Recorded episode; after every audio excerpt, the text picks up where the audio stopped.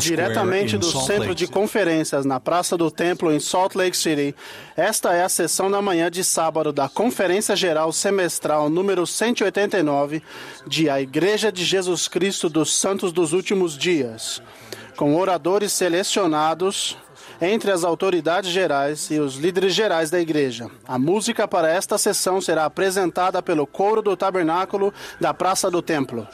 Membros e líderes da igreja estão reunidos em todas as partes do mundo para receber conselhos e instruções dos líderes da igreja.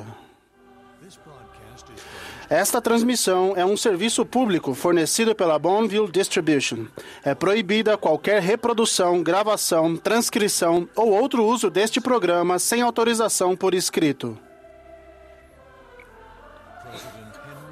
O presidente Henry B. Aaron, segundo conselheiro na primeira presidência da igreja, dirigirá esta sessão.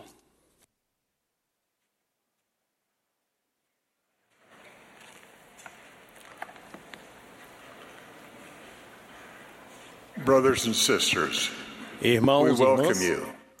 sejam bem-vindos à sessão da manhã de sábado da Conferência Geral Semestral número 189 de A Igreja de Jesus Cristo dos Santos dos Últimos Dias. Damos calorosas boas-vindas aos membros e amigos que participam da conferência no mundo todo. O presidente Russell M. Nelson, que preside a conferência, pediu-me que dirigisse esta sessão. A música para esta sessão será apresentada pelo coro do Tabernáculo da Praça do Templo, sob a direção de Mac Wilberg e Ryan Murphy, com Andrew Unsworth ao órgão. O coro deu início a esta sessão cantando Alva Rompe e agora cantará From All That Dwell Below the Skies, Tudo que Habita Sob os Céus. A oração de abertura será então oferecida pelo Elder Larry Y. Wilson, dos 70. after which the choir will sing Em seguida, o coro cantará estudando as Escrituras.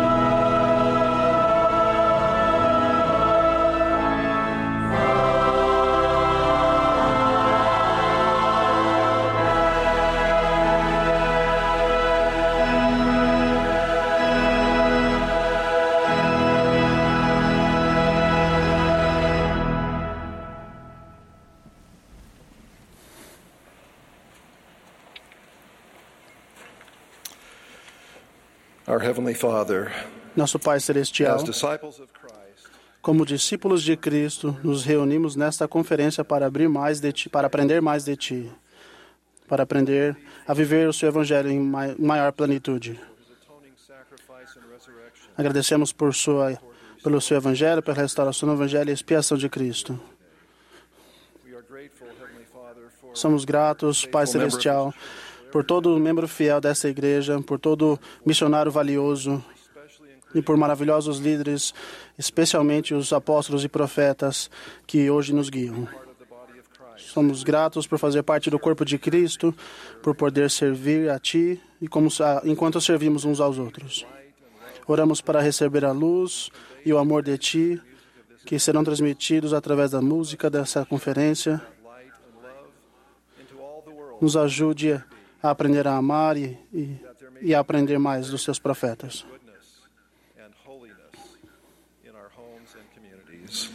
Que consigamos ter maior espírito em nossos lares e em nossas rotinas. Oramos por, por conforto, por saúde e por tua proteção. Nos ajude, conforme nos esforçamos para andar pelo caminho do Evangelho dia a dia, para que consigamos fazer melhor. E é por essas coisas oramos, em nome de Jesus Cristo. Amém.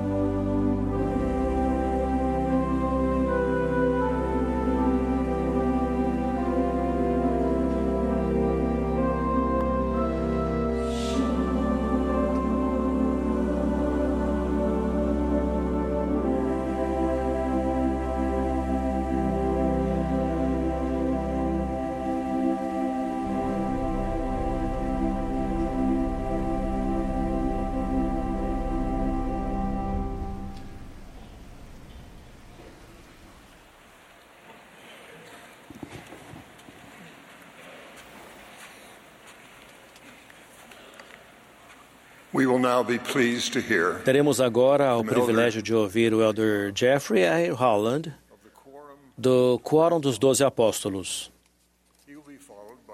Em seguida, ouviremos o elder Terence M. Vinson, da presidência dos 70. Brother Stephen W. Owen. Após suas palavras, o irmão Stephen W. Omen, presidente-geral dos rapazes, falará a nós.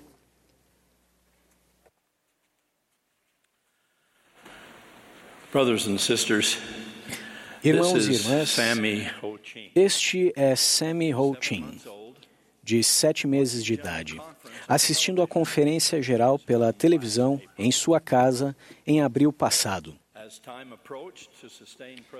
Quando o momento de apoiar o presidente Nelson e as outras autoridades gerais chegou, os braços de Sammy estavam ocupados segurando sua mamadeira.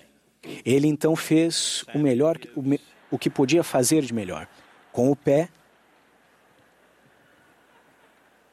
Sammy dá um significado completamente novo ao conceito de voto de apoio. Sejam bem-vindos à Conferência Geral Semestral de A Igreja de Jesus Cristo dos Santos dos Últimos Dias, com o intuito de preparar o terreno para uma conversa a respeito do significado dessas reuniões, que ocorrem duas vezes por ano.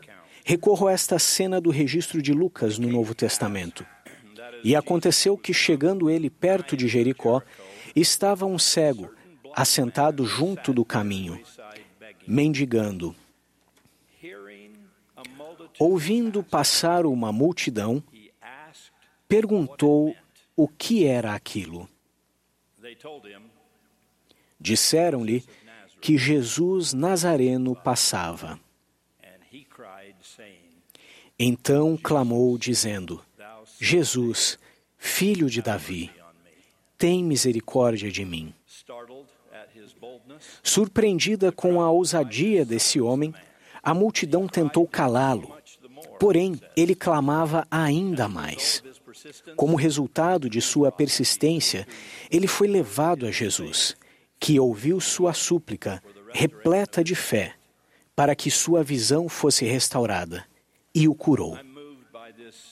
Sinto-me tocado por esse vívido e breve relato sempre que o leio. Podemos sentir a angústia daquele homem. Quase podemos ouvi-lo gritar pela atenção do Salvador. Sorrimos com sua recusa em ser calado. Aliás, com sua determinação em aumentar o volume, quando todos estavam dizendo a ele que o ba- abaixasse.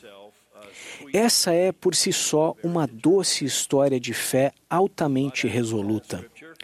Mas, como em todas as Escrituras, quanto mais lemos, mais encontramos.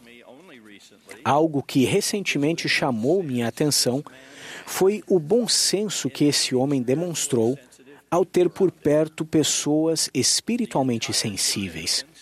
O significado completo dessa história depende de diversos homens e mulheres anônimos que, que quando perguntados por um colega o que significa esse alvoroço, tiveram a visão, se me permitem dizer, de identificar Cristo como o motivo do clamor. Ele era a personificação do significado. Todos podemos aprender uma lição com essa pequena conversa. No que diz respeito à fé e à convicção, é bom direcionar nossa indagação àqueles que de fato têm algo a oferecer. Pode, porventura, o cego guiar o cego? Jesus certa vez perguntou. Sendo assim, não cairão ambos na cova? Essa busca por fé e por convicção é o nosso propósito nessas conferências. E ao se unirem a nós hoje, vocês perceberão que essa busca é um empenho amplamente comum. Aqui, neste ambiente, vemos famílias de todos os tamanhos, vindas de todos os lugares.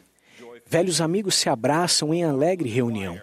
Um coro maravilhoso faz o aquecimento vocal e manifestantes protestam em cima de seu caixote favorito. Missionários que serviram há algum tempo procuram por antigos companheiros, enquanto missionários que acabaram de voltar procuram companheiros completamente novos, se é que vocês me entendem.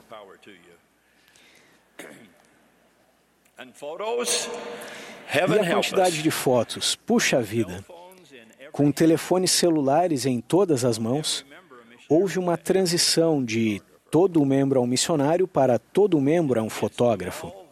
Em meio a esse agradável alvoroço, alguém poderia, de modo legítimo, perguntar: o que tudo isso significa?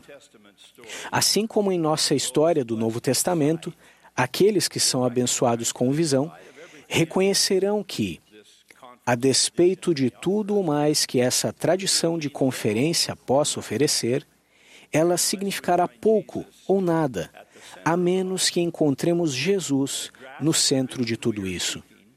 A fim de adquirirmos a visão que buscamos, a cura que ele promete, e entendermos o significado que, de alguma forma, sabemos haver aqui, não devemos ser distraídos por esse alvoroço, por mais agradável que ele seja.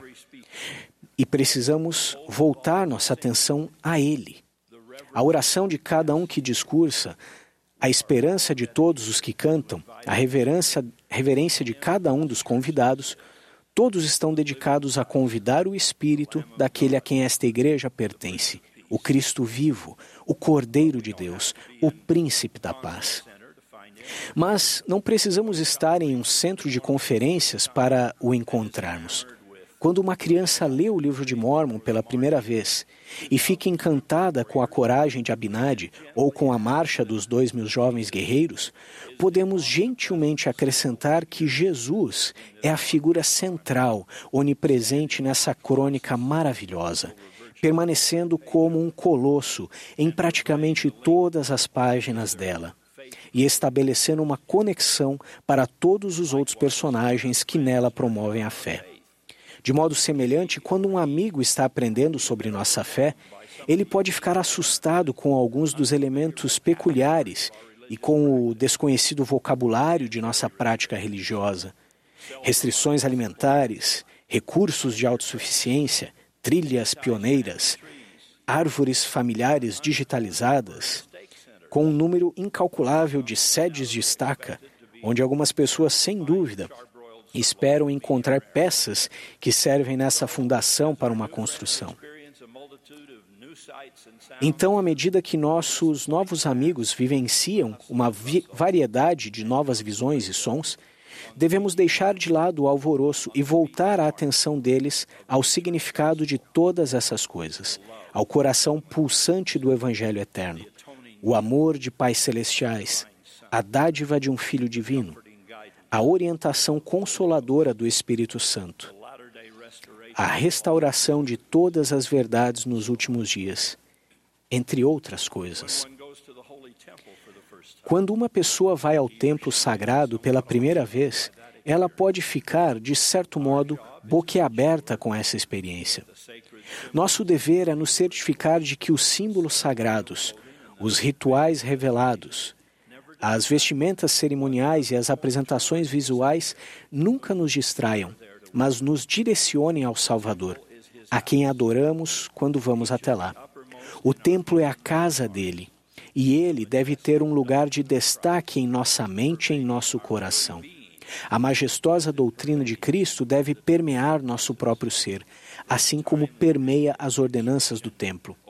Desde o momento em que lemos os dizeres gravados na entrada, até o último momento em que passamos dentro do edifício, entre todas as maravilhas com que nos deparamos, precisamos enxergar, acima de tudo, o significado de Jesus no templo. Pensem no turbilhão de ousadas iniciativas e de novos anúncios na igreja apenas nesses últimos meses. Ao ministrarmos uns aos outros, ao refinarmos nossa experiência no dia do Senhor, ou ao adotarmos um novo programa para crianças e jovens, não compreenderemos o real motivo pelo qual esses ajustes foram revelados se os enxergarmos como elementos divergentes e distintos, em vez de vê-los como um esforço interligado, que nos ajudará a edificar-nos com firmeza na rocha de nossa salvação. Certamente, certamente é isso que o presidente Nelson espera ao utilizarmos o nome revelado da igreja. Se Jesus, seu nome, sua doutrina, seu exemplo, sua divindade, estiver no centro de nossa adoração, reforçaremos a verdade que Alma certa vez ensinou. Muitas coisas estão para vir, mas eis que há uma coisa mais importante que todas as outras: o Redentor, que viverá e estará no meio de seu povo. Gostaria de fazer um último comentário. O ambiente do início do século XIX, que era vivenciado por Joseph Smith, estava inflamado em uma conflitante multidão de testemunhas cristãs.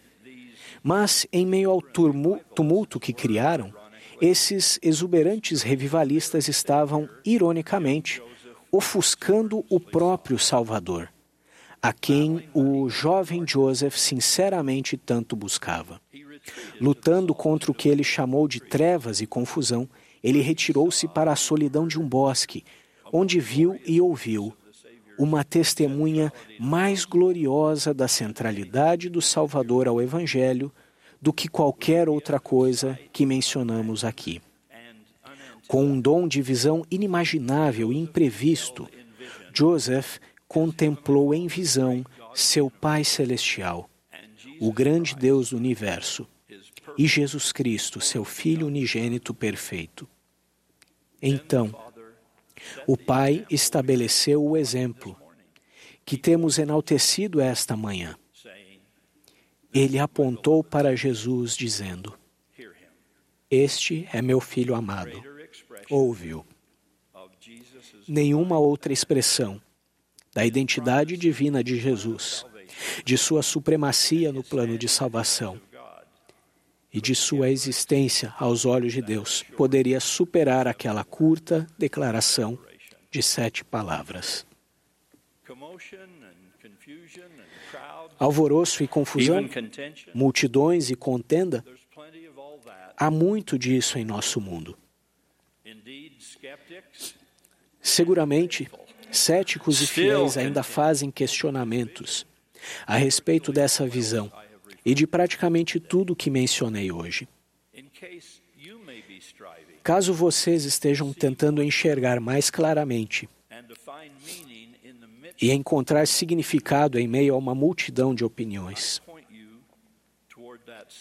eu os direciono a esse mesmo Jesus e presto um testemunho apostólico da experiência de Joseph,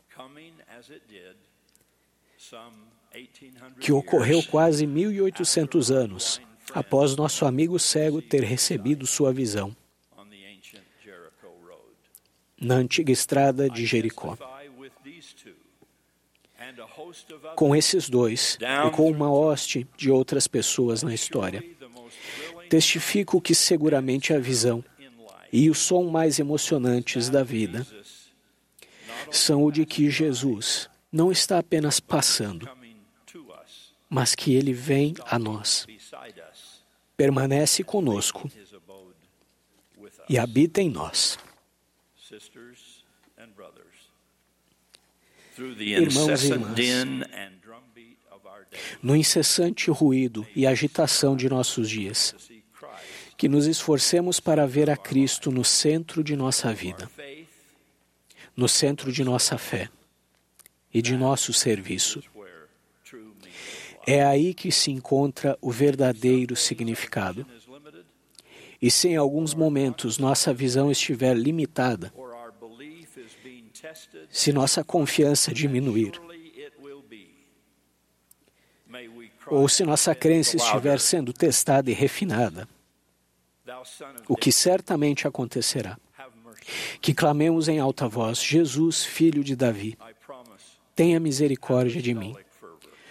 Prometo com fervor apostólico e, e convicção profética que ele os ouvirá e dirá: mais cedo ou mais tarde. Vê. A tua fé te salvou. Bem-vindos à Conferência Geral. Em nome de Jesus Cristo. Amém.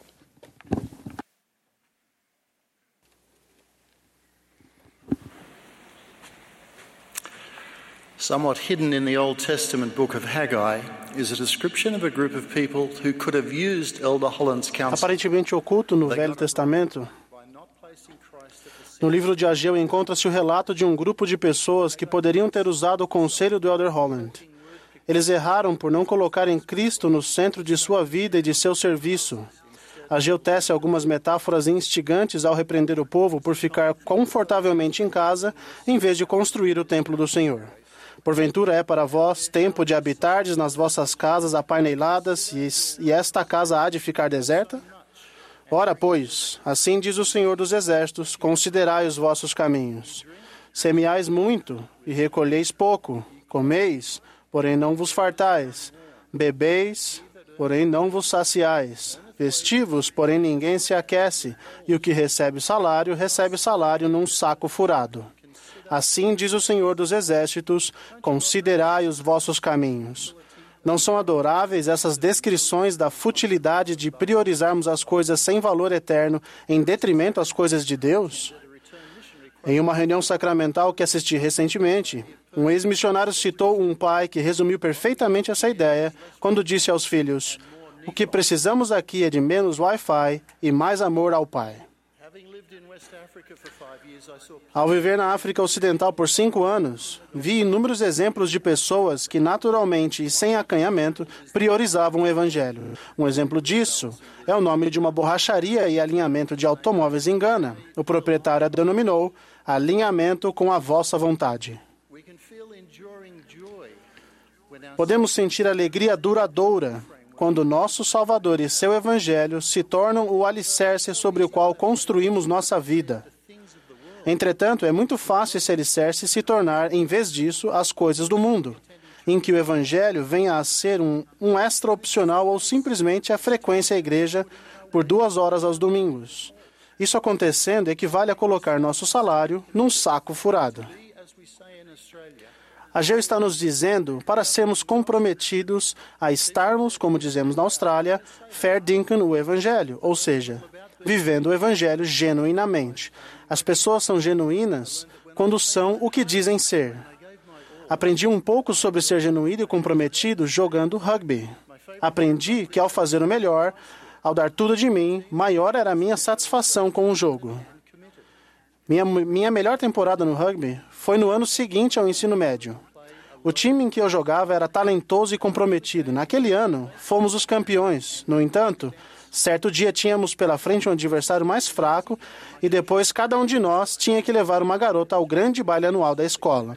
Pensei que o jogo seria fácil e que por isso devia me, me proteger de contusões a fim de desfrutar melhor do baile. Não estávamos tão comprometidos com as jogadas vigorosas naquele jogo quanto deveríamos e perdemos. Para piorar, terminei o jogo com um lábio inchado de tal maneira que não melhorava em nada a minha aparência para meu encontro. Talvez eu precisasse aprender algo. Uma experiência muito diferente ocorreu em um jogo posterior, no qual eu estava totalmente comprometido. A certa altura, corri direta e objetivamente para um contato e de imediato senti uma dor no rosto. Meu pai me ensinara que eu nunca deveria deixar o adversário saber que eu estava machucado, por isso continuei jogando. À noite, ao tentar comer algo, vi que não conseguia mastigar. Na manhã seguinte, um raio-x no hospital confirmou que minha mandíbula estava quebrada. Por seis semanas, usei um aparelho que não me permitia abrir a boca.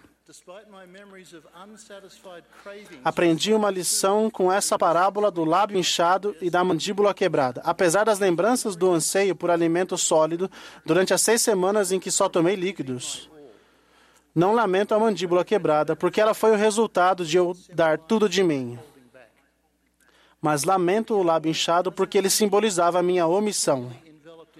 Dar tudo de nós não garante que estaremos sempre cercados de bênçãos ou que sempre teremos sucesso, mas significa que teremos alegria.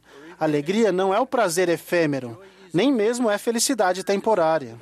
Essa alegria é duradoura e se baseia em nossos esforços terem sido aceitos pelo Senhor. Um exemplo dessa aceitação é a história de Oliver Granger.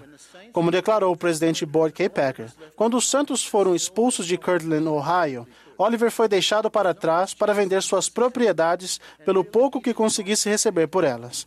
Não havia muita chance de ele ter sucesso. E, de fato, ele não teve. Ele tinha sido designado pela primeira presidência para executar uma tarefa que era difícil, se não impossível. Mas o Senhor o enalteceu por seus esforços aparentemente infrutíferos com estas palavras: Lembro-me de meu servo Oliver Granger, e eis que em verdade lhe digo que seu nome será conservado em lembrança sagrada de geração em geração para todo sempre, diz o Senhor. Portanto, que pleitei sinceramente a redenção da primeira presidência da minha igreja, diz o Senhor. E quando ele cair, tornará a erguer-se, pois seu sacrifício ser-me-á mais sagrado que seu crescimento, diz o Senhor. Isso pode ser verdade para todos nós. Não é o nosso sucesso, mas sim nossos sacrifícios e esforços que importam para o Senhor. Outro exemplo de um verdadeiro discípulo de Jesus Cristo é o de uma querida amiga da Costa do Marfim, na África Ocidental.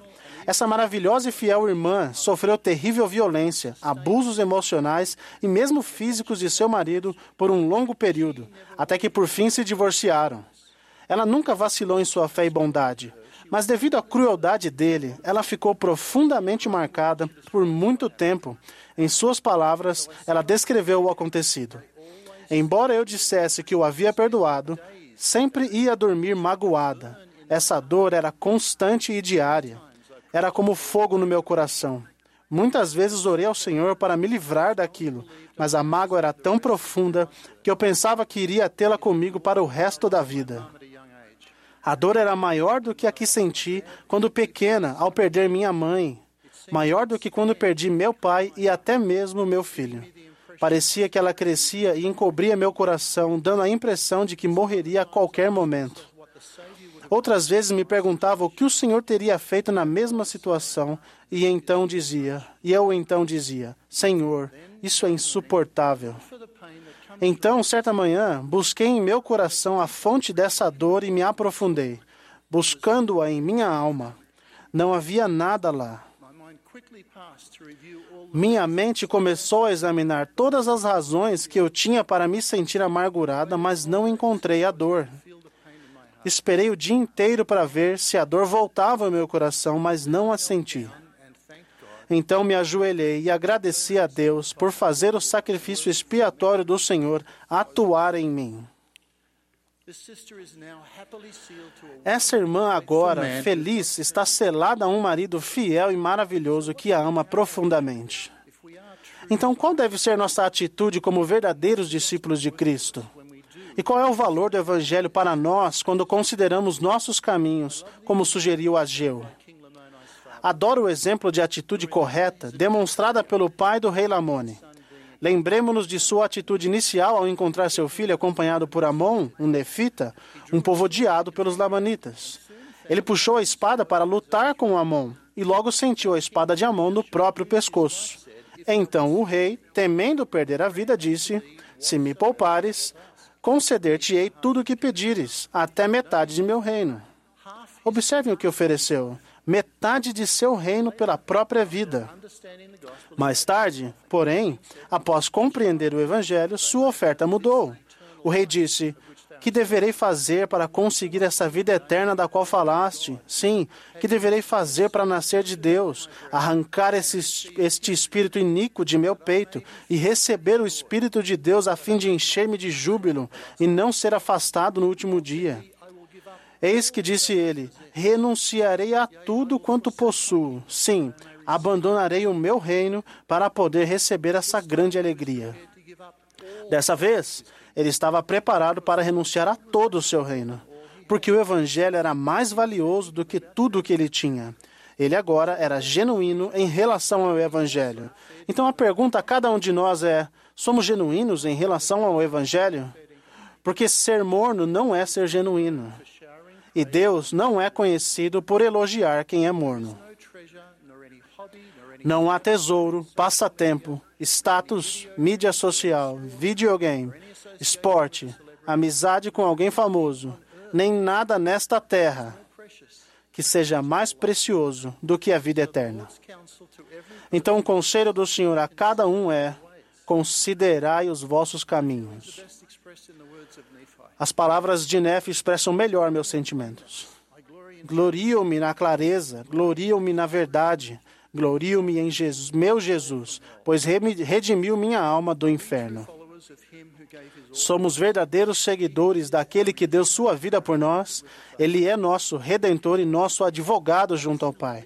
Ele foi completamente comprometido em seu sacrifício expiatório e o é hoje em seu amor, sua misericórdia e em seu desejo de que tenhamos alegria eterna. Rogo a todos os que ouvem ou leem estas palavras, por favor, não protelem seu comprometimento total até que seja tarde demais. Sejamos genuínos agora e sintam a alegria. Em nome de Jesus Cristo. Amém.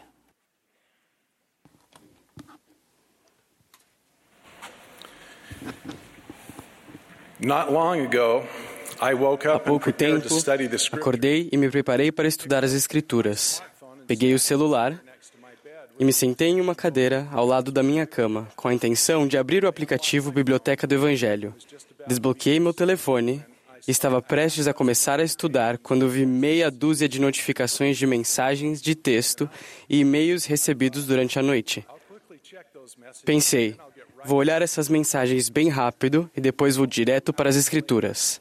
Bem, duas horas depois, eu ainda estava lendo mensagens de texto, e-mails, resumos de notícias e postagens nas redes sociais. Quando me dei conta do horário, corri desesperadamente para me preparar para o dia. Naquela manhã, perdi meu estudo das Escrituras e, consequentemente, não recebi o alimento espiritual que desejava. Tenho certeza de que muitos de vocês se identificaram com isso. As tecnologias modernas nos abençoam de várias maneiras. Elas podem nos conectar com amigos e familiares, com informações e notícias sobre acontecimentos atuais em todo o mundo. No entanto, elas também podem nos distrair da conexão mais importante, nossa conexão com o céu. Repito o que nosso profeta, o presidente Russell M. Nelson, disse: Vivemos em um mundo complexo e cada vez mais controverso. A disponibilidade constante das mídias sociais e de notícias 24 horas por dia nos bombardeia com mensagens implacáveis. Se quisermos ter a esperança de filtrar as diversas opiniões e filosofias dos homens que atacam a verdade, precisamos aprender a receber revelação.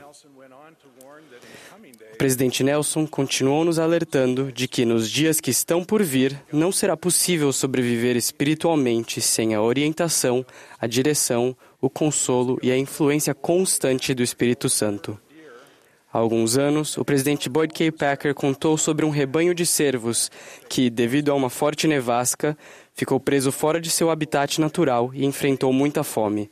Algumas pessoas bem intencionadas, em um esforço para salvar os cervos, despejaram caminhões de feno ao redor da área. Não era o que eles normalmente costumavam comer, mas eles esperavam que isso fizesse com que sobrevivessem durante o inferno, o inverno.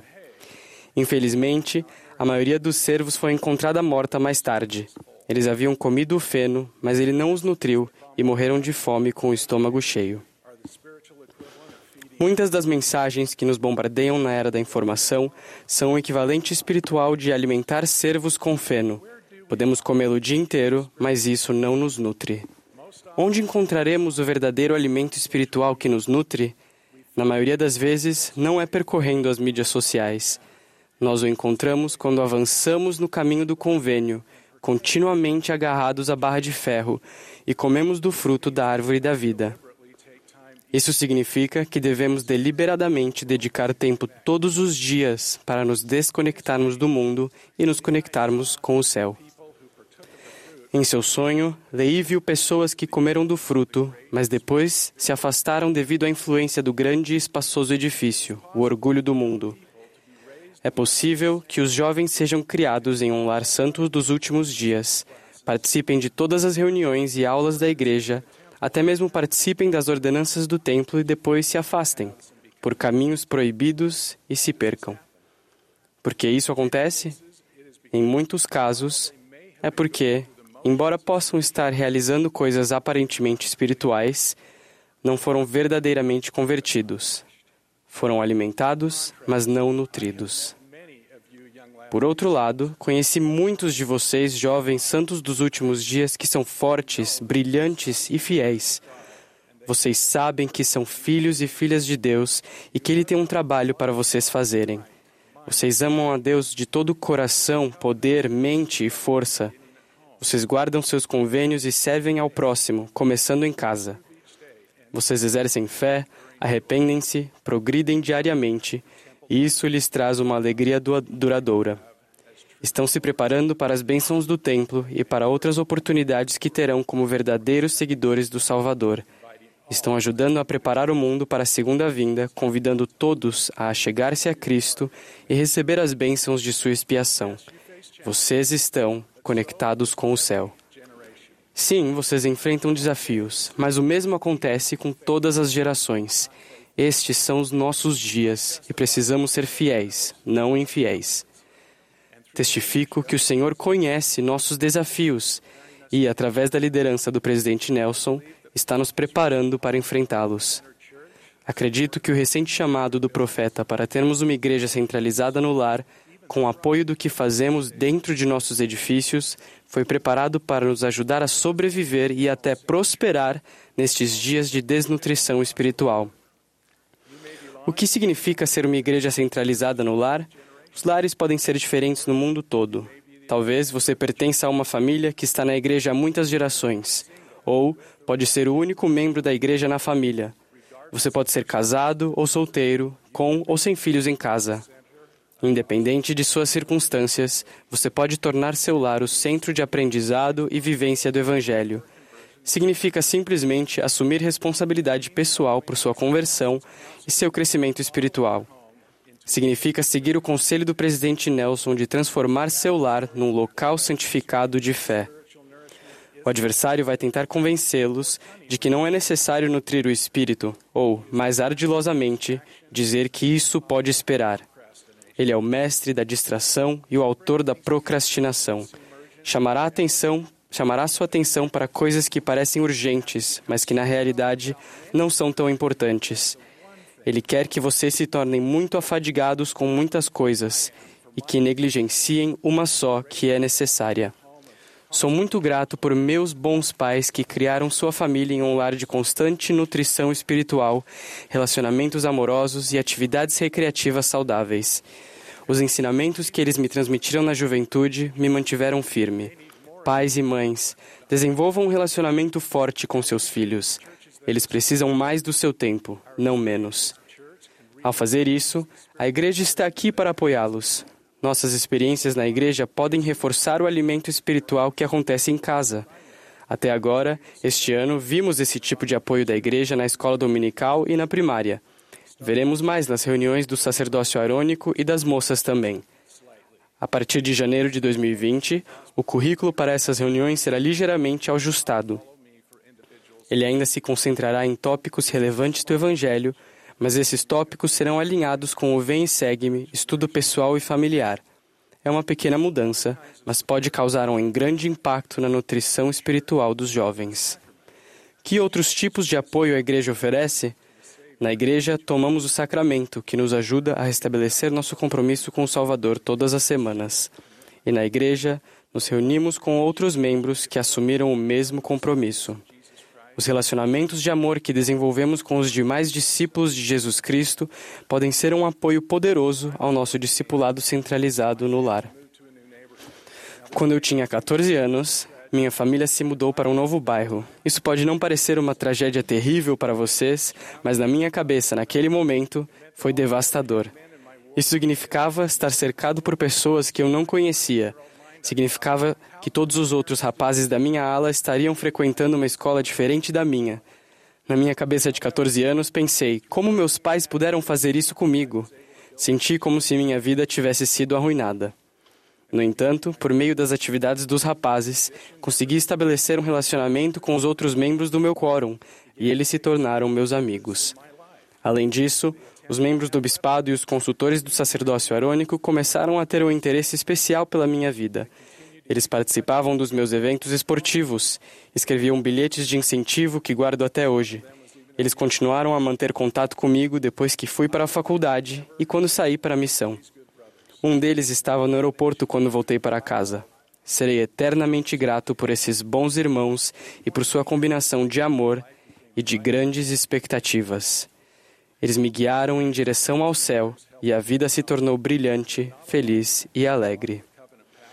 De que maneira nós, como pais e líderes, ajudamos os jovens a saber que não estão sozinhos ao seguirem o caminho do convênio? Além de construir relacionamentos pessoais, nós os convidamos para reuniões grandes e pequenas, desde conferências do FSY e acampamentos de jovens até atividades semanais de quórum ou de classe. Essas reuniões podem ajudar os jovens a edificar a fé e a verem a si mesmos como participantes da grande causa de coligar Israel. Nunca subestime a força que advém de nos unirmos a outras pessoas que também estão tentando ser fortes. Bispos e outros líderes, concentrem-se em nutrir as crianças e os jovens de sua ala. Eles precisam mais do seu tempo, não menos. Seja você um líder, um vizinho, um membro do quórum ou simplesmente um querido colega, se tiver a oportunidade de tocar a vida de um jovem, ajude-o a se conectar com o céu. Sua influência pode ser exatamente o apoio da igreja que o jovem precisa. Irmãos e irmãs, testifico que Jesus Cristo está à frente desta igreja. Ele está inspirando nossos líderes e nos guiando para a nutrição espiritual de que precisamos para sobreviver e prosperar nos últimos dias. Essa nutrição espiritual nos ajudará a ser fiéis e não infiéis. Em nome de Jesus Cristo. Amém.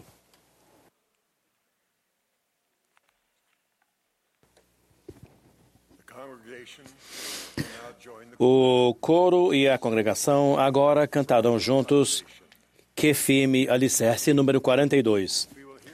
Após o hino, ouviremos o elder D. Todd Christofferson, do Quórum dos Doze Apóstolos. Em seguida, ouviremos a irmã Michelle Craig, primeira conselheira na presidência geral das moças. Após suas palavras, o elder Dale G. Renland, do Quórum dos Doze Apóstolos, falará a nós.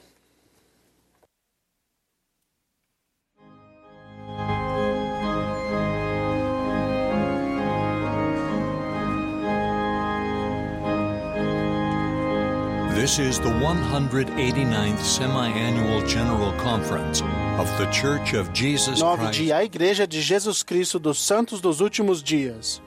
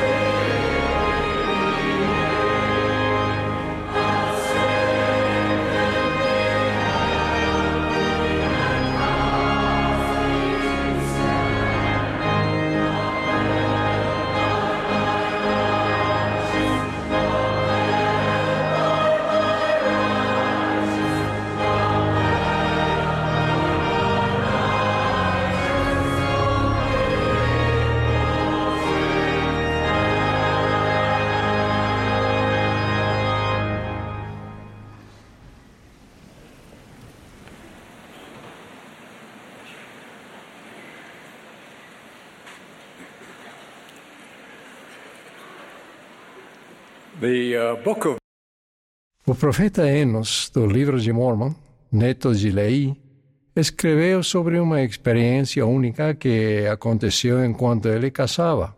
Sozinho na floresta, Enos começou a ponderar sobre os ensinamentos de seu pai, Jacó. Ele relatou: As palavras que frequentemente ouvira de meu pai sobre a vida eterna e a alegria dos santos penetraram-me profundamente o coração. Com a alma faminta, Enos se ajoelhou e fez uma oração memorável que durou o dia e a noite. Por meio dela, ele obteve revelações, confirmações e promessas fundamentais.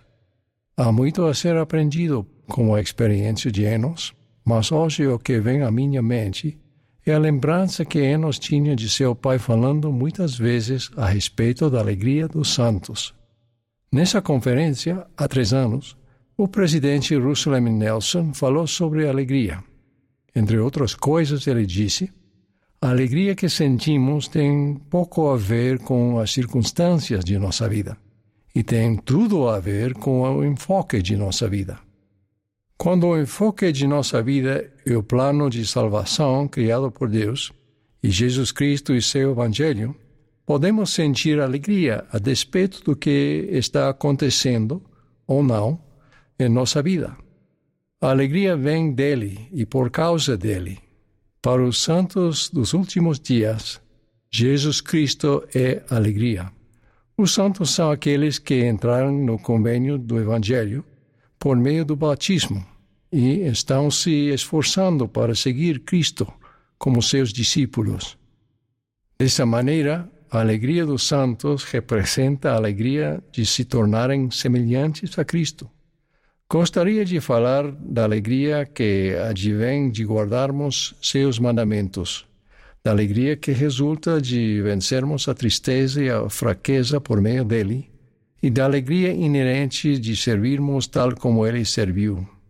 Primeiro, a alegria de guardarmos os mandamentos de Cristo.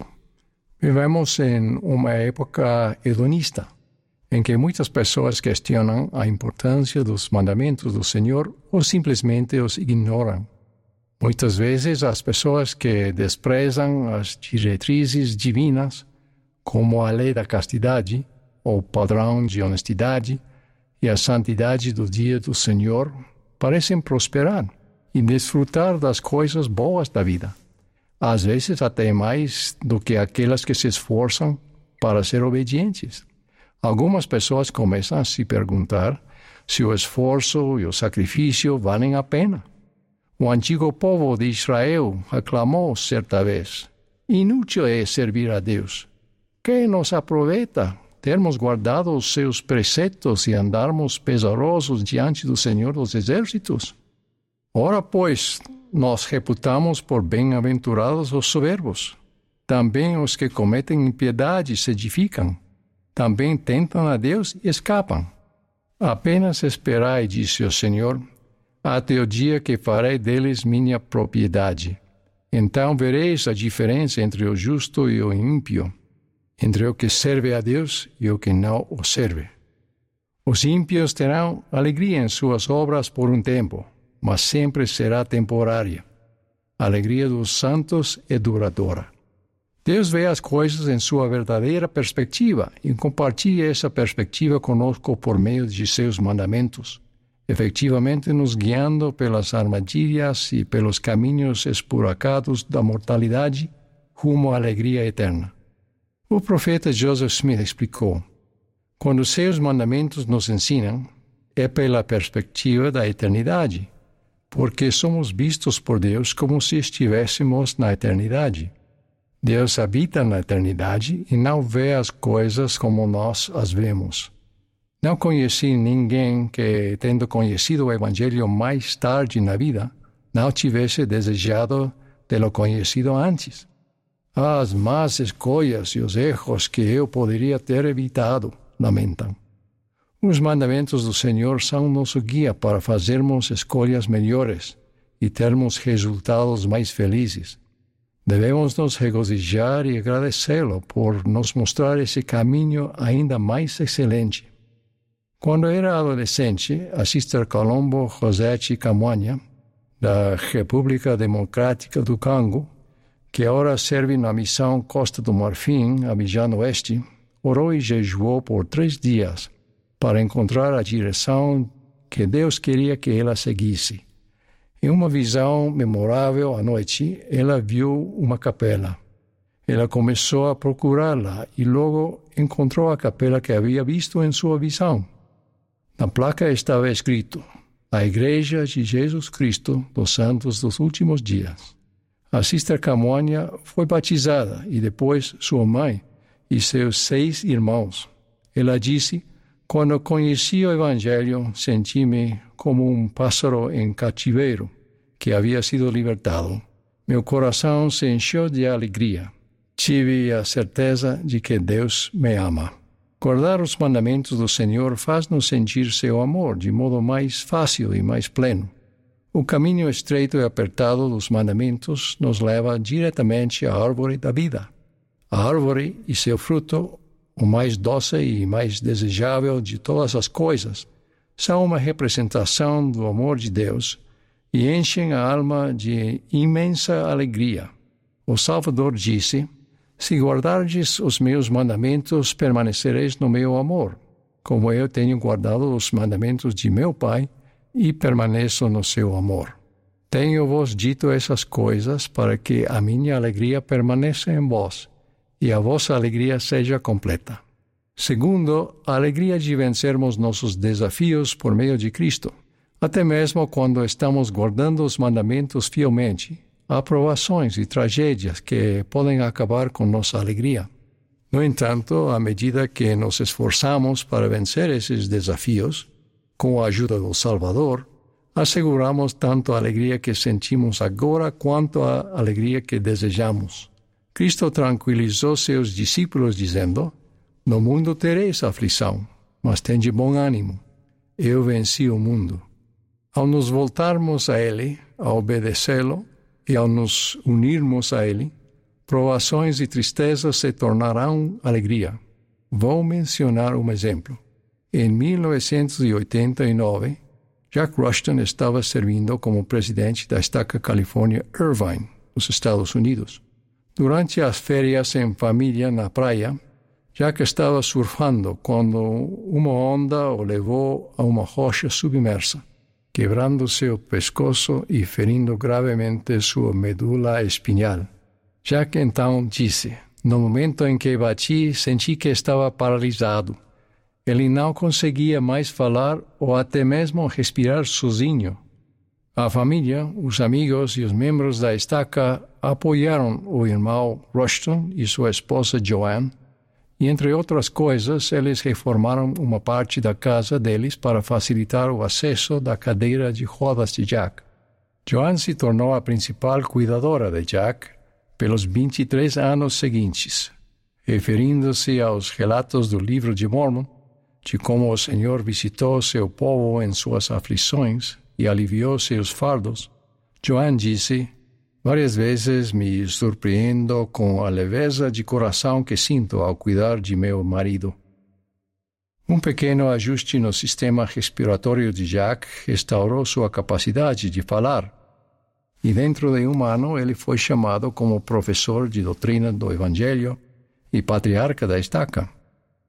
Quando ele dava uma bênção patriarcal, outro portador do sacerdócio colocava a mão de irmão Rushton na cabeça da pessoa que recebia a bênção e apoiava a mão e o braço dele durante a bênção.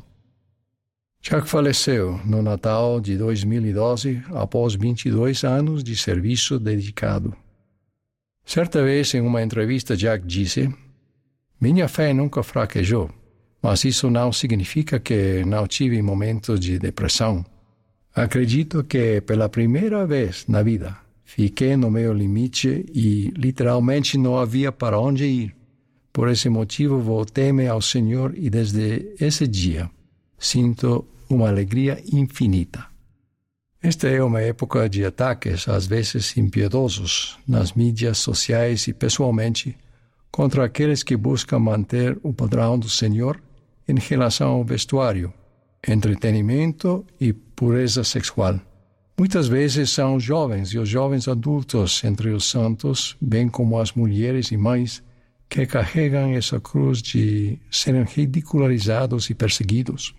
Não é fácil superar esses abusos, mas lembrem-se das palavras de Pedro.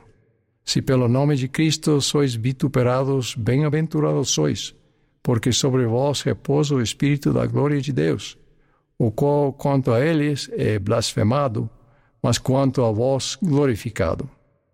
Por último, alegria de servirmos tal como Cristo. O Salvador encontra alegria ao levar a efeito nossa imortalidade e vida eterna. Ao falar sobre a expiação do Salvador, o presidente Russell M. Nelson disse: Como em todas as coisas, Jesus Cristo é nosso exemplo supremo, o qual, pela alegria que lhe estava proposta, suportou a cruz. Pensem nisso, para que ele suportasse a experiência mais excruciante que experimentou na Terra nosso Salvador concentrou-se na alegria. E qual era a alegria que lhe foi proposta? Certamente incluía a alegria de nos purificar, de nos curar e de nos fortalecer. Alegria de pagar pelos pecados de todos os que se arrependessem. Alegria de possibilitar que vocês e eu voltássemos ao lar, limpos e dignos, para viver com nossos pais celestiais e com nossa família. De maneira semelhante, a alegria que nos foi proposta é a alegria de auxiliar o Salvador em seu trabalho de redenção. Como semente e filhos de Abraão, nós participamos ao abençoar todas as famílias da terra com as bênçãos do Evangelho, que são as bênçãos de salvação, sim, de vida eterna. As palavras de alma vêm à mente. Esta é a minha glória que talvez possa ser um instrumento nas mãos de Deus para trazer alguma alma ao arrependimento. E esta é a minha alegria. E eis que quando vejo muitos de meus irmãos verdadeiramente penitentes e vindo ao Senhor seu Deus, minha alma enche-se de alegria. Mas não me regozijo somente com o meu sucesso, Porém, minha alegria é maior por causa do sucesso de meus irmãos, que subiram à terra de neve. Ora, quando penso no êxito desses meus irmãos, minha alma enleva-se tanto que parece separar-se do corpo, tal grande é minha alegria. Os frutos de servirmos uns aos outros na igreja são parte da alegria que nos foi proposta. Até mesmo em tempos de desânimo ou estresse, podemos ministrar pacientemente se estivermos focados na alegria de agradar a Deus e trazer luz, alívio e felicidade a seus filhos, nossos irmãos e irmãs. No mês passado, no Haiti, para a dedicação do templo de Porto Príncipe, o Elder Bednar e sua esposa estiveram com uma jovem irmã cujo marido havia falecido alguns dias antes em um trágico acidente. Eles choraram junto com ela. No entanto, no domingo, essa querida mulher estava em seu lugar como recepcionista nos serviços de dedicação, com um sorriso suave e acolhedor para todos que entravam no templo. Assim como o presidente Russell M. Nelson, testifico que a alegria é uma dádiva para os santos fiéis que tiveram suportado as cruzes do mundo e que estão intencionalmente tentando viver em retidão conforme ensinado por Jesus Cristo. Que sua alegria seja completa. É minha oração em nome de Jesus Cristo. Amém.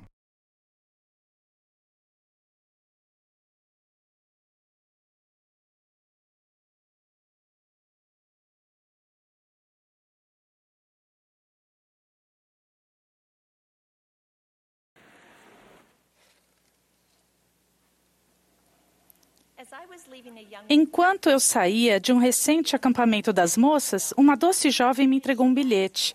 Nele, ela perguntou: Como posso saber se Deus está tentando me dizer algo? Amei essa pergunta. Nossa alma anseia por uma conexão com o lar celestial. Queremos nos sentir necessários e úteis. Mas às vezes temos dificuldade em distinguir entre nossos próprios pensamentos e as doces inspirações do Espírito.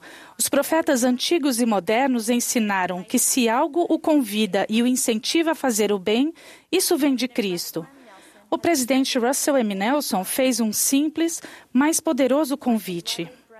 Meus amados irmãos e irmãs, imploro para que aumentem sua capacidade espiritual de receber revelações. Escolham fazer o trabalho espiritual necessário para desfrutar o dom do Espírito Santo e ouvir a voz do Espírito com mais frequência e de modo mais claro. Meu desejo nesta manhã é falar a vocês do fundo do coração sobre quatro maneiras de aumentarem sua capacidade de receber revelação. Número um, agir intencionalmente para criar tempo e espaço para ouvir a voz de Deus. Ao usarem seu arbítrio para dedicar tempo todos os dias para se aproximarem da voz de Deus, especialmente no livro de Mormon, com o tempo, a voz dele se tornará mais clara e conhecida para vocês. Por outro lado, as distrações e o barulho que invadem tanto o mundo quanto o nosso lar e nossa vida podem dificultar nossa capacidade de ouvir Sua voz. Essas distrações podem nos ocupar tanto a mente e o coração que não deixaremos espaço para os influxos do Espírito Santo. O profeta Joseph Smith ensinou que Deus se revela com mais frequência para indivíduos em particular, em seus aposentos, no deserto ou nos campos, e geralmente sem barulho ou tumulto. Satanás deseja nos separar da voz de Deus, nos distanciando desses lugares silenciosos. Se Deus fala com voz mansa e delicada, vocês e eu precisamos nos aproximar dele para ouvi-lo.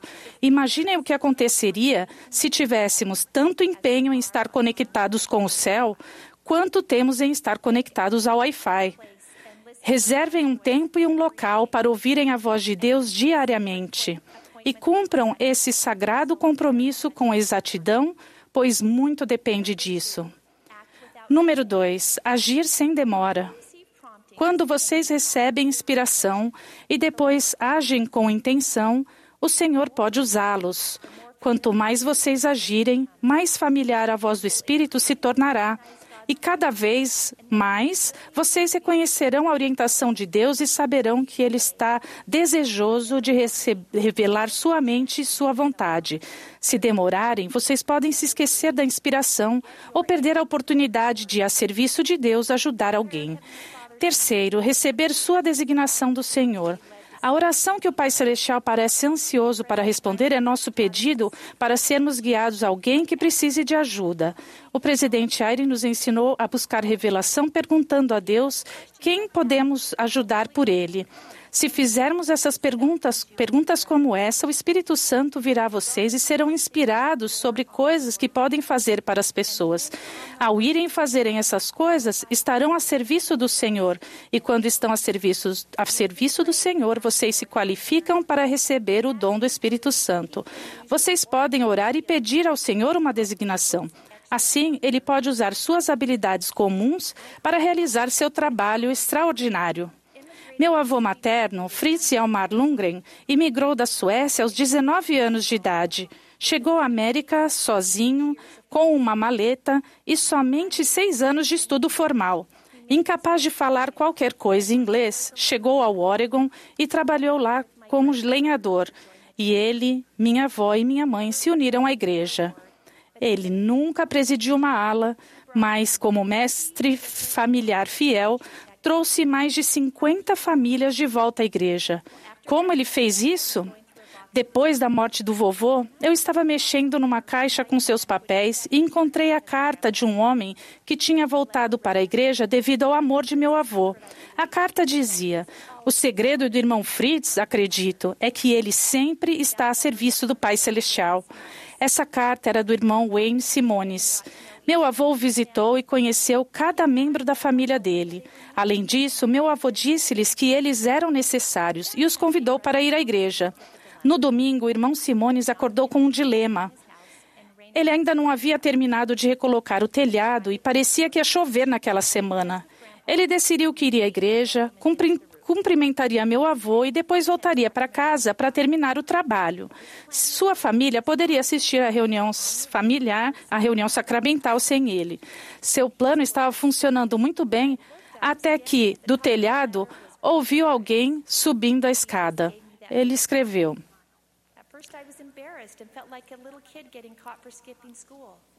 Quando olhei, achei, fiquei envergonhado. Quando olhei, de pé no alto da escada estava o irmão Fritz. Ele sorriu para mim. Fiquei envergonhado como um garotinho pego a matar aula. E aí então ele perguntou: Você tem outro martelo? Esse trabalho deve ser muito importante. Ou você não deixaria sua família? E se é importante, quero ajudá-lo. Ao olhar nos olhos dele, vi somente a bondade e o amor de Cristo. A raiva passou. Guardei as ferramentas naquele domingo e segui meu bom amigo escada abaixo de volta à capela. Vovô obteve sua designação do Senhor e sabia que deveria buscar as ovelhas perdidas, assim como os quatro homens que carregaram o amigo paralítico até o telhado e o desceram para que fosse curado por Jesus Cristo. A designação de meu avô também o levou a um telhado. O Senhor envia revelações àqueles que buscam ajudar o próximo. E quarto, acreditar e confiar. Recentemente li nas Escrituras sobre outro excelente missionário que obteve sua designação do Senhor. Arão estava ensinando o rei dos Lamanitas, que perguntou por que o irmão de Arão, Amon, não tinha ido ensiná-lo também. E Arão disse ao rei: Eis que o Espírito do Senhor o chamou para outro lugar. O Espírito falou ao meu coração: Cada um de nós tem uma missão diferente a realizar e algumas vezes o Espírito pode nos chamar para outro lugar. Há muitas maneiras de edificar o reino de Deus como discípulos de Jesus Cristo que fazem e guardam convênios. Como discípulos fiéis dele, vocês podem receber inspiração e revelação pessoal consistentes com seus mandamentos e adequadas a vocês. Vocês têm missões e papéis únicos a desempenhar na vida e lhes será dada orientação individual para realizados. Nefe, o irmão de Jared e Moisés tiveram que atravessar muitas águas e cada um fez de maneira diferente. Nefe lavrou madeiras de modo esmerado. O irmão de Jared construiu barcos que eram ajustados como um vaso. E Moisés foi pelo meio do mar em terra seca. Cada um deles recebeu orientação personalizada, adequada a eles, e cada um confiou e agiu. O Senhor está atento aos que lhe obedecem e, nas palavras de Nefe, vai preparar para nós um caminho pelo qual suas ordens possam ser cumpridas. Observem que Nefe disse: um caminho, não o caminho. Perdemos ou recusamos designações pessoais do Senhor porque Ele preparou um caminho diferente do que esperávamos? Meu avô foi levado a um lugar diferente, de terno, em um telhado, no dia do Senhor. Confiem que em Deus para guiá-los, mesmo se o caminho parecer diferente do que esperavam ou diferente do de outras pessoas. Os santos dos últimos dias são diferentes entre si, mas todos são iguais perante Deus: negro e branco, escravo e livre, homem e mulher, casado e solteiro, rico e pobre, jovem e velho, membros de longa data e recém-converso. Não importa quem vocês são ou os desafios que enfrentam, vocês são convidados à mesa do Senhor. À medida que buscarem fazer a vontade do Pai se tornar parte de sua vida diária, vocês naturalmente serão levados a mudar e a se arrepender. O novo programa da Igreja para Crianças e Jovens está fundamentado em aprendermos a buscar revelação, descobrirmos o que o Senhor quer que façamos e depois agirmos de acordo com sua orientação. Cada um de nós, qualquer que seja a idade ou circunstância, pode se esforçar para buscar, receber e agir. Ao seguirem esse padrão eterno ordenado para nossos dias, vocês se aproximarão de Jesus Cristo, de seu amor, de sua luz, de sua direção, de sua paz e de seu poder de cura e capacitação. E aumentarão sua capacidade espiritual de se tornarem um instrumento de uso diário nas mãos dele para realizarem sua grande obra. Em nome de Jesus Cristo. Amém.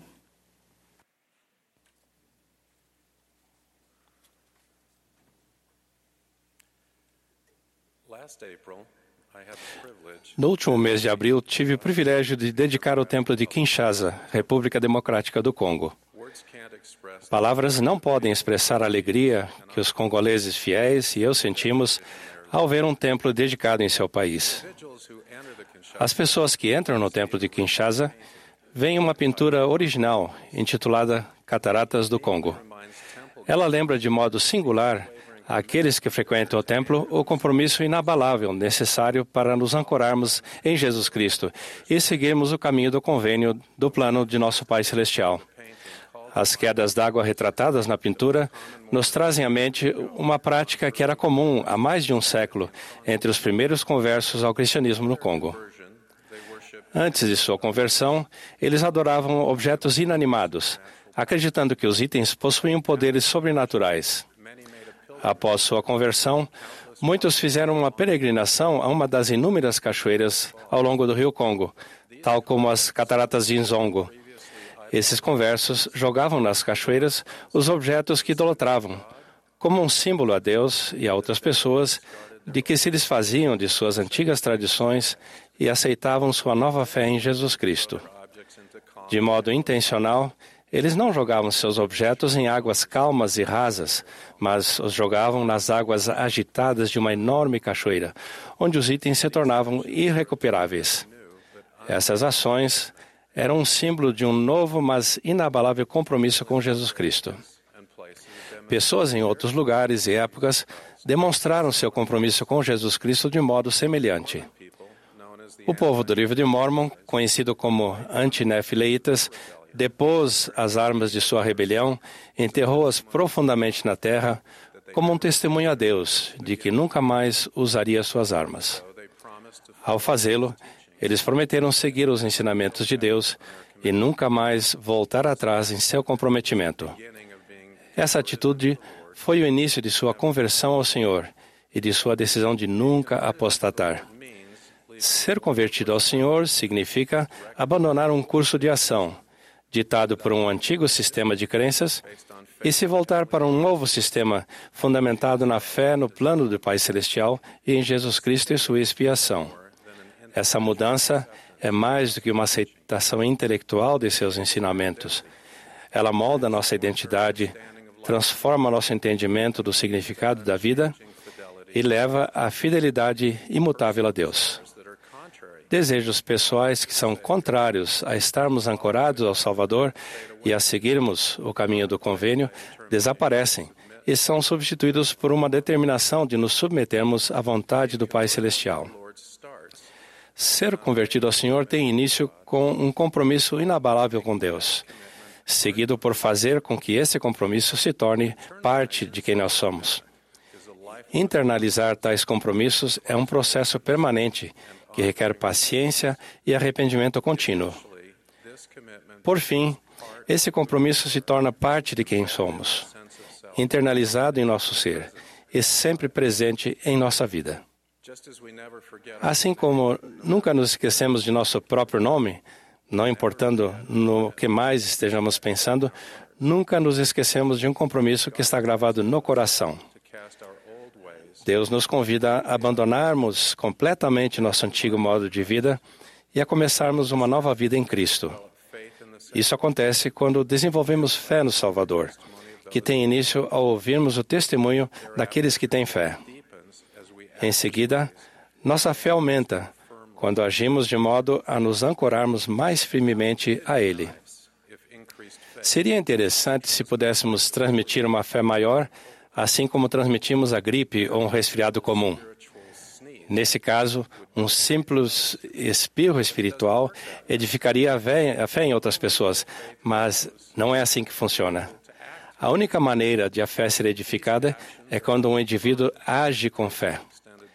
Tais ações são frequentemente inspiradas por convites feitos por outras pessoas, mas não somos capazes de cultivar a fé de outra pessoa ou confiar totalmente nos outros para fortalecer a nossa.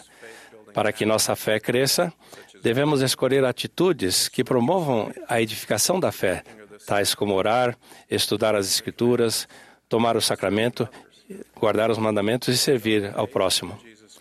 Conforme nossa fé em Jesus Cristo aumenta, Deus nos convida a fazer promessas com Ele. Esses convênios, como são chamadas essas promessas, são manifestações de nossa conversão. Os convênios também criam um firme alicerce que leva ao progresso espiritual. Quando decidimos ser batizados, começamos a tomar sobre nós o nome de Jesus Cristo e decidimos nos identificar com Ele. Prometemos nos tornar semelhantes a Ele e desenvolver seus atributos. Os convênios nos ancoram ao Salvador e nos impulsionam através do caminho que leva a nosso lar celestial. O poder dos convênios nos ajuda a manter a poderosa mudança de coração, a aprofundar nossa conversão ao Senhor e a receber a imagem de Cristo mais plenamente em nosso semblante. Mas um coração parcialmente comprometido com nossos convênios não nos garante nada. Talvez sejamos tentados a jogar nossos velhos hábitos em águas rasas ou a enterrar nossas armas de rebelião com os cabos para fora. Mas um compromisso ambivalente com nossos convênios não abrirá a porta que leva ao poder santificador do Pai Celestial e de Jesus Cristo. O compromisso de guardar nossos convênios não deve ser condicional ou variar conforme as circunstâncias mudam em nossa vida. Nossa constância para com Deus deve ser como o confiável rio Congo, que flui perto do templo de Kinshasa. Esse rio, ao contrário da maioria dos rios no mundo, é constante durante o ano todo e despeja aproximadamente 42 milhões de litros de água por segundo no Oceano Atlântico. O Salvador convidou seus discípulos a serem confiáveis e constantes.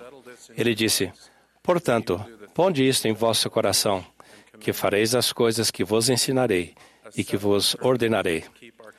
Uma firme determinação de guardar nossos convênios permite a plena realização da promessa de Deus de que receberemos alegria duradoura. Muitos santos dos últimos dias fiéis têm demonstrado que são firmes em guardar os convênios que fizeram com Deus e que foram mudados para sempre.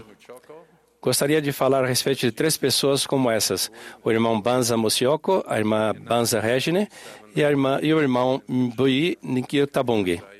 Em 1977, o irmão e a irmã Banza viviam em Kinshasa, no país do Zaire, onde conhecida, hoje conhecida como República Democrática do Congo. Eles eram muito respeitados na comunidade de sua igreja protestante. Por causa de seus talentos, a igreja que frequentavam conseguiu enviar sua jovem família para estudar na Suíça e obteve para eles uma bolsa escolar universitária. Quando estava em Genebra, o irmão Banza frequentemente via do ônibus a caminho da escola uma pequena capela com o nome A Igreja de Jesus Cristo dos Santos dos Últimos Dias. Ele se perguntava: Jesus Cristo tem santos hoje em dia, nos últimos dias? Ele posteriormente decidiu ir e ver. O irmão e a irmã Banza foram recebidos no ramo de modo caloroso. Eles fizeram algumas das constantes perguntas que tinham a respeito da natureza de Deus, tais como: se Deus é um espírito como o vento, como poderíamos ser criados à sua imagem? Como ele poderia se sentar em um trono? Eles nunca tinham recebido uma resposta satisfatória até que os missionários lhes explicaram a doutrina restaurada em uma breve lição. Quando os missionários foram embora, o irmão e a irmã Banza olharam um para o outro e disseram: Não é a verdade isso que ouvimos? Eles continuaram a ir à igreja e a se reunir com os missionários. Eles sabiam que o batismo na Igreja restaurada de Jesus Cristo traria consequências. Perderiam a bolsa de estudos, seus vistos seriam revogados e eles e os dois filhos pequenos teriam que deixar a Suíça. Eles decidiram se batizar e ser confirmados em outubro de 1979. Duas semanas após seu batismo, o irmão e a irmã Banza voltaram para Kinshasa como o primeiro e o segundo membros da igreja em seu país. Os membros do ramo Genebra continuaram mantendo contato com eles e os ajudaram a entrar em contato com os líderes da igreja. O irmão e a irmã Banza foram incentivados a esperar fielmente o tempo prometido quando Deus estabeleceria sua igreja no Zaire. Enquanto isso, outro aluno de intercâmbio no Zaire, do Zaire, o irmão Mbui, estava estudando na Bélgica ele foi batizado em 1980 na ala Bruxelas. Pouco depois, ele serviu uma missão de tempo integral na Inglaterra. E Deus realizou seus milagres. O irmão Imbui voltou para o Zaire como o terceiro membro da igreja em seu país. Com a permissão de seus pais, as reuniões da igreja foram, a princípio, realizadas em sua casa. Em fevereiro de 1986, foi feita uma petição para que o governo reconhecesse a igreja oficialmente. Foi exigida a assinatura de três cidadãos do Zaire. Os três felizes signatários da petição foram o irmão Banza, a irmã Banza e o irmão Mbui. Esses membros leais reconheceram a verdade quando a ouviram. Fizeram um convênio no batismo que os ancorou ao Salvador. Metaforicamente, eles jogaram seus velhos hábitos em uma cachoeira agitada, sem a intenção de reavê-los. A caminho do convênio, o caminho do convênio nunca foi tão fácil. Turbulência política, contato pouco frequente com os líderes da igreja e desafios inerentes à edificação de uma comunidade de santos poderia ter desencorajado indivíduos menos comprometidos. Mas o irmão Irma Banza e o irmão Mbui perseveraram em sua fé. Eles estavam presentes na dedicação do templo de Kinshasa 33 anos depois de terem assinado a petição que levou a igreja a ser reconhecida oficialmente no Zaire. Os Banza estão no centro de conferências hoje. Eles estão aqui com seus dois filhos, Júnior e Phil, e suas noras, Annie e Yoyo. Em 1986, Júnior e Phil foram as duas primeiras pessoas a serem batizadas na igreja no Zaire. O irmão Mbui está assistindo à conferência em Kinshasa, com sua esposa Magui e seus cinco filhos. Esses pioneiros compreendem o significado e as consequências dos convênios pelos quais eles foram levados a conhecer seu Deus e a regozijarem-se em Jesus Cristo, seu Redentor. Como nos ancoramos ao Salvador e permanecemos fiéis, assim como estes e muitas dezenas de milhares de santos congoleses que o seguiram e milhões de outros no mundo todo? O Salvador nos ensinou como. Todas as semanas, tomamos o sacramento e fazemos um convênio com nosso Pai Celestial. Prometemos nos identificar com o Salvador, empenhando-nos para tomar seu nome sobre nós, lembrar sempre dele e guardar seus mandamentos. Preparar-nos conscientemente e fazer esses convênios dignamente a cada semana nos ancora ao Salvador ajuda-nos a internalizar nosso compromisso e poderosamente nos impulsiona ao longo do caminho do convênio. Eu os convido a se comprometerem a um longo processo de discipulado, a fazer e cumprir convênios. Joguem seus velhos hábitos nas águas profundas da cachoeira agitada. Enterrem completamente suas armas de rebelião, de modo que os cabos não fiquem para fora graças à expiação de Jesus Cristo, fazer convênios com a real intenção de honrá-lo seriamente abençoará a sua vida para sempre. Vocês se tornarão mais semelhantes ao Salvador à medida que se lembrarem sempre dele, o seguirem e o adorarem. Testifico que ele é o firme alicerce. Ele é confiável e suas promessas são seguras. Em nome de Jesus Cristo. Amém.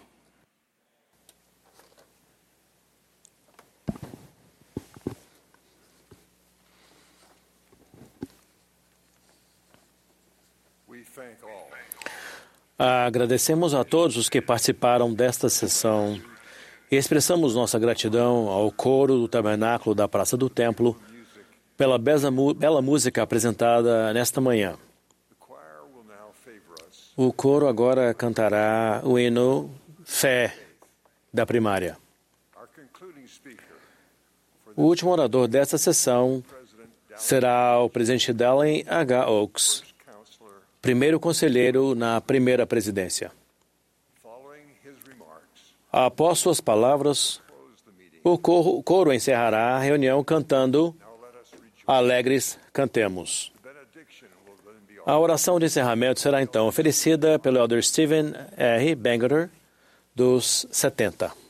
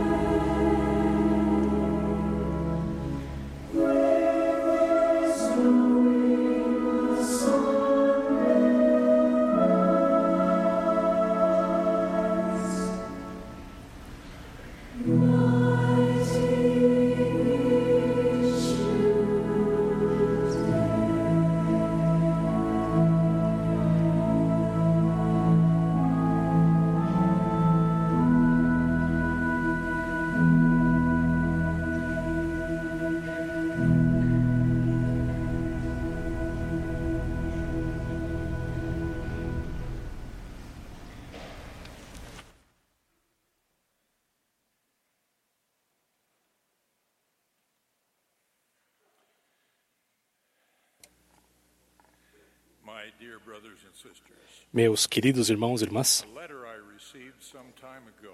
há algum tempo recebi uma carta que apresenta o assunto de meu discurso. A pessoa que a escreveu estava pensando na possibilidade de casar-se no templo com um homem cuja companheira eterna havia falecido. Ela seria a segunda esposa. Ela me perguntou se poderia ter sua própria casa na próxima vida ou teria de morar com seu marido e a primeira esposa dele. Disse simplesmente que ela deveria confiar no Senhor. Falarei de uma experiência contada por uma pessoa estimada. Ele permitiu que eu a compartilhasse.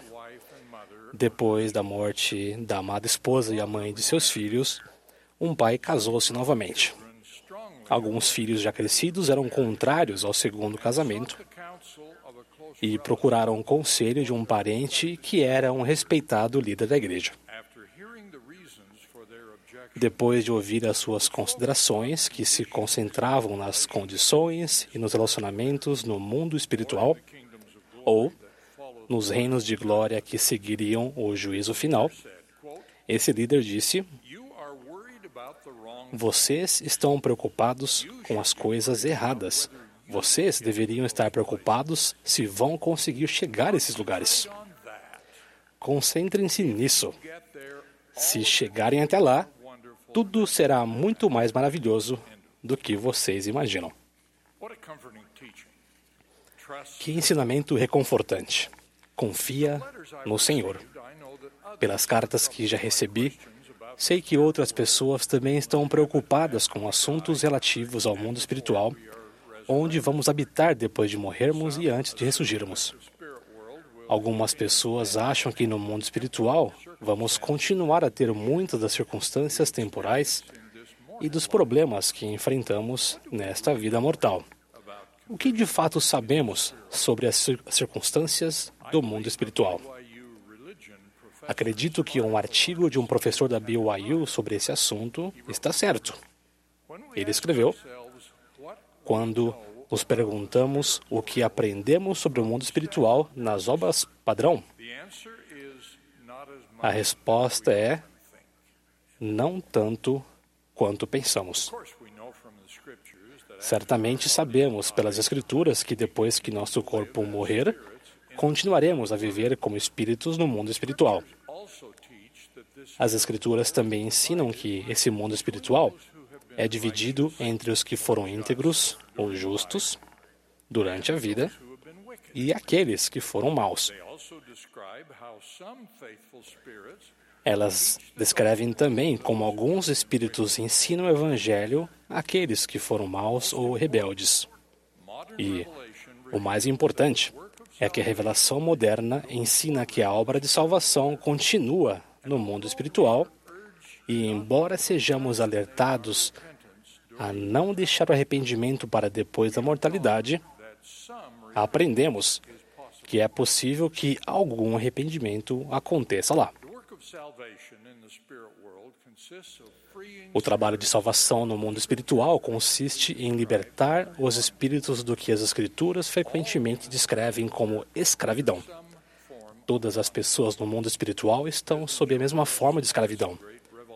A grande revelação do presidente Joseph F. Smith, consagrada na seção 138 de Doutrina e Convênios, afirma que aqueles que morreram e que foram justos que estavam em um estado de paz enquanto aguardavam a ressurreição, consideravam o longo tempo em que seu espírito estava ausente do corpo como uma escravidão.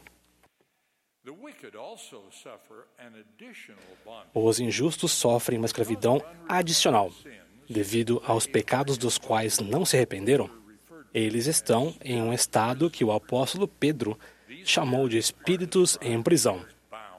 Esses espíritos são descritos como aprisionados ou cativos, ou atirados nas trevas exteriores com pranto, lamentação e ranger de dentes, enquanto aguardam a ressurreição e o julgamento.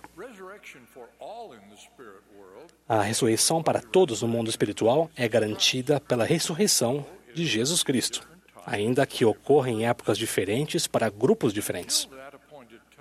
Até aquele tempo designado, o que as Escrituras nos dizem sobre as atividades no mundo espiritual se referem principalmente ao trabalho de salvação. Pouca coisa além disso foi revelado. O Evangelho é pregado aos que não o conheceram, aos que não se arrependeram e aos rebeldes, para que possam ser libertados da escravidão e prosseguir rumo às bênçãos que o Pai Celestial tem reservadas para eles. A escravidão do mundo espiritual, que se aplica às almas justas e convertidas, é a necessidade de aguardar e talvez até mesmo de poder incitar a realização de suas ordenanças vicárias na terra para que sejam batizadas e desfrutem as bênçãos do Espírito Santo. Essas ordenanças vicárias da mortalidade também permitem que eles sigam adiante sob a autoridade do sacerdócio, a fim de ampliar as hostes dos justos que podem pregar o evangelho aos espíritos em prisão. Além desses conceitos básicos, nosso cânone de escrituras contém pouquíssima informação a respeito do mundo espiritual após a morte e antes do juízo final. Então, o que mais sabemos a respeito do mundo espiritual?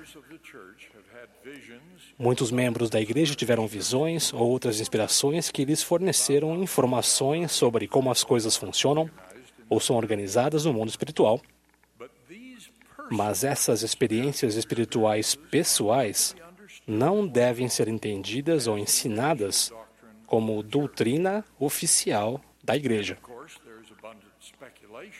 E certamente há muitas especulações feitas por membros e outras pessoas em materiais publicados como livros sobre experiências de quase morte.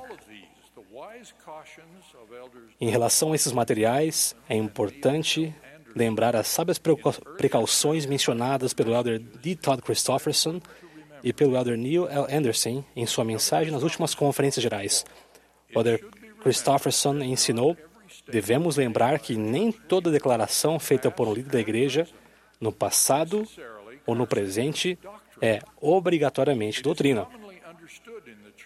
É consenso na igreja que uma declaração feita por um líder em uma única ocasião representa geralmente uma opinião pessoal embora bem ponderada, sem a intenção de que se torne oficial ou válida para toda a Igreja. Na conferência seguinte, o Elder Anderson ensinou este princípio. A doutrina é ensinada por todos os 15 membros da primeira presidência e do Quórum dos Doze apóstolos. Não está oculta num obscuro parágrafo de um discurso. A proclamação sobre a família, assinada pelos 15 profetas videntes e reveladores, ilustra muito bem esse princípio. Além de algo tão formal quanto a proclamação da família, os ensinamentos proféticos dos presidentes da igreja, confirmados por outros profetas e apóstolos, também são um exemplo disso. No que diz respeito às circunstâncias do mundo espiritual, o profeta Joseph Smith deu dois ensinamentos pouco antes do fim de seu ministério que são frequentemente ensinados por seus sucessores. Um deles foi no sermão de King Follett, no qual ensinou que os membros da família que tenham sido dignos estarão juntos no mundo dos espíritos. O outro foi dado em um funeral em seu último ano de vida. Ele disse: O espírito dos justos exaltado para uma obra maior e mais gloriosa no mundo espiritual. Eles não estão longe de nós e conhecem e compreendem nossos pensamentos, sentimentos e movimentos, e muitas vezes sofrem com isso. Então, que dizer de perguntas como aquela que mencionei anteriormente sobre onde os espíritos vivem? Se essa pergunta lhes parecer estranha ou comum, pensem nas diversas dúvidas que vocês têm, ou mesmo naquelas que vocês foram tentados responder com base em algo que ouviram de outra pessoa em algum momento no passado. Para todas as perguntas sobre o mundo espiritual, sugiro duas respostas. Primeira, lembre-se de que Deus ama seus filhos e certamente fará o que for melhor para cada um de nós. Segunda, lembre-se desse conhecido ensinamento bíblico que me ajudou em inúmeras perguntas para as quais eu não tinha respostas. Confia no Senhor de todo o teu coração e não te estribes no teu próprio entendimento. Reconhece-o em todos os teus caminhos e ele endireitará as tuas veredas. De modo semelhante, Nefe concluiu seu grandioso salmo com estas palavras: Ó Senhor, confio em ti e em ti confiarei sempre. Não porei minha confiança no braço da carne. Todos nós podemos nos perguntar reservadamente sobre as circunstâncias do mundo espiritual ou até debater essas e outras questões não, questões não respondidas em família e em outros ambientes privados. Mas não devemos ensinar ou usar como doutrina oficial o que não atende aos padrões da doutrina oficial. Fazer isso não promove o trabalho do Senhor e pode até desencorajar as pessoas a buscarem seu próprio consolo ou edificação por meio da revelação pessoal que o plano do Senhor oferece a cada um de nós. A dependência excessiva dos ensinamentos pessoais ou das especulações pode até impedir de nos concentrarmos no aprendizado e no esforço que vão aprofundar nossa compreensão e que nos ajudarão a seguir adiante no caminho do convênio. Confiar no Senhor é um ensinamento conhecido e verdadeiro em a Igreja de Jesus Cristo dos Santos dos últimos dias. Esse foi o ensinamento de Joseph Smith quando os primeiros santos sofreram graves perseguições e tiveram obstáculos aparentemente intransponíveis. Esse ainda é o melhor princípio que podemos aplicar quando nossos esforços para aprender ou nossas tentativas de encontrar consolo enfrentarem com obstáculos assuntos ainda não revelados ou não adotados como doutrina oficial da Igreja. Esse mesmo princípio se aplica a perguntas não respondidas sobre selamentos na próxima vida ou reajustes desejados devido a acontecimentos da vida ou a transgressões na mortalidade. Há tanta coisa que não sabemos que nossa única segurança é confiar no Senhor e em seu amor por seus filhos. Conclusão: o que sabemos sobre o mundo espiritual é que a obra de salvação do Pai e do Filho vai continuar acontecendo lá. Nosso Salvador iniciou o trabalho de declarar liberdade aos cativos, e essa obra continua à medida que mensageiros qualificados continuam a pregar o Evangelho, incluindo o arrependimento, àqueles que ainda precisam de seu efeito purificador. O objetivo de todas essas coisas é descrito na doutrina oficial da Igreja, encontrada nas revelações atuais. Os mortos que se arrependerem serão redimidos por meio da obediência às ordenanças da casa de Deus. E depois de terem cumprido a pena por suas transgressões e de serem purificados, receberão uma recompensa de acordo com suas obras, porque são herdeiros da salvação. O dever de cada um de nós é ensinar a doutrina do Evangelho restaurado, guardar os mandamentos, amar e ajudar uns aos outros e fazer a obra de salvação nos templos sagrados. Testifico que o que disse aqui é verdade. E testifico das verdades que foram e serão ensinadas nesta conferência. Tudo isso é possível por causa da expiação de Jesus Cristo. Como sabemos pela revelação moderna, ele glorifica o Pai e salva todas as obras de suas mãos. Em nome de Jesus Cristo. Amém.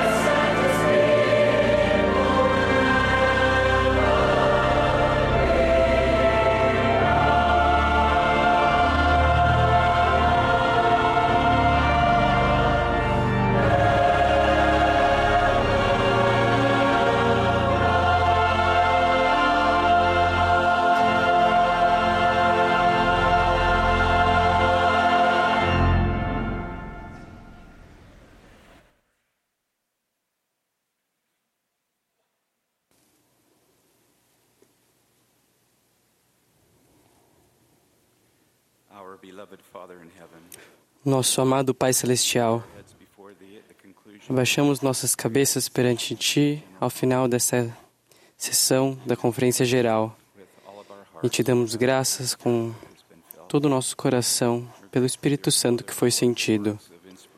Somos gratos, Pai, pelas palavras de inspiração que encheram nossas almas hoje. Somos muito gratos por ter recebido orientação e conselho de teus servos escolhidos. Pai, nos unimos como seus filhos ao redor do mundo em súplica a Ti para que Teu Espírito possa ser sentido nos corações e nas mentes de Teus filhos nessa terra. Que nossa juventude e nossas crianças possam sentir a verdade do Evangelho de Jesus Cristo, como ensinada por Teu Filho, nosso amado Salvador e Redentor.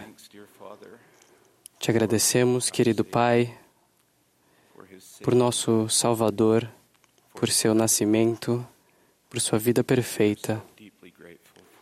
Somos profundamente gratos por seu sacrifício expiatório e nos regozijamos em sua, em sua ressurreição e na orientação contínua dessa igreja na terra. Somos gratos pela sua participação, pelo chamado de profetas e apóstolos, e somos gratos por nosso profeta, o presidente Russell M. Nelson. Por favor, o suporte e o dê apoio. Querido Pai, te agradecemos por todas essas bênçãos e o fazemos em nome de teu Filho, nosso Salvador, Jesus Cristo. Amém.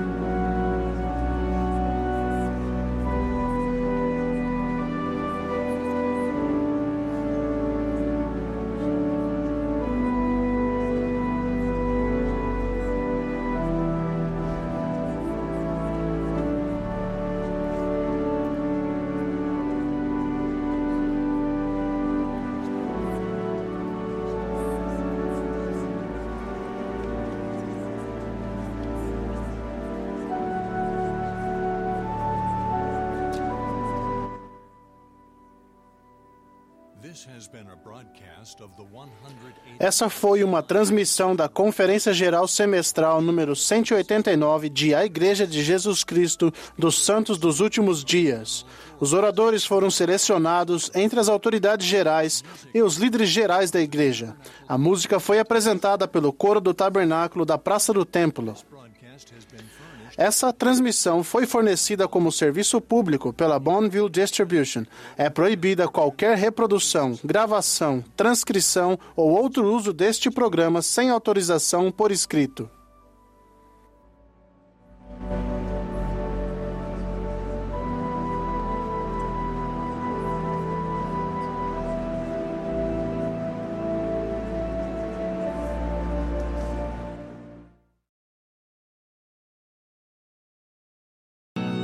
Remember one day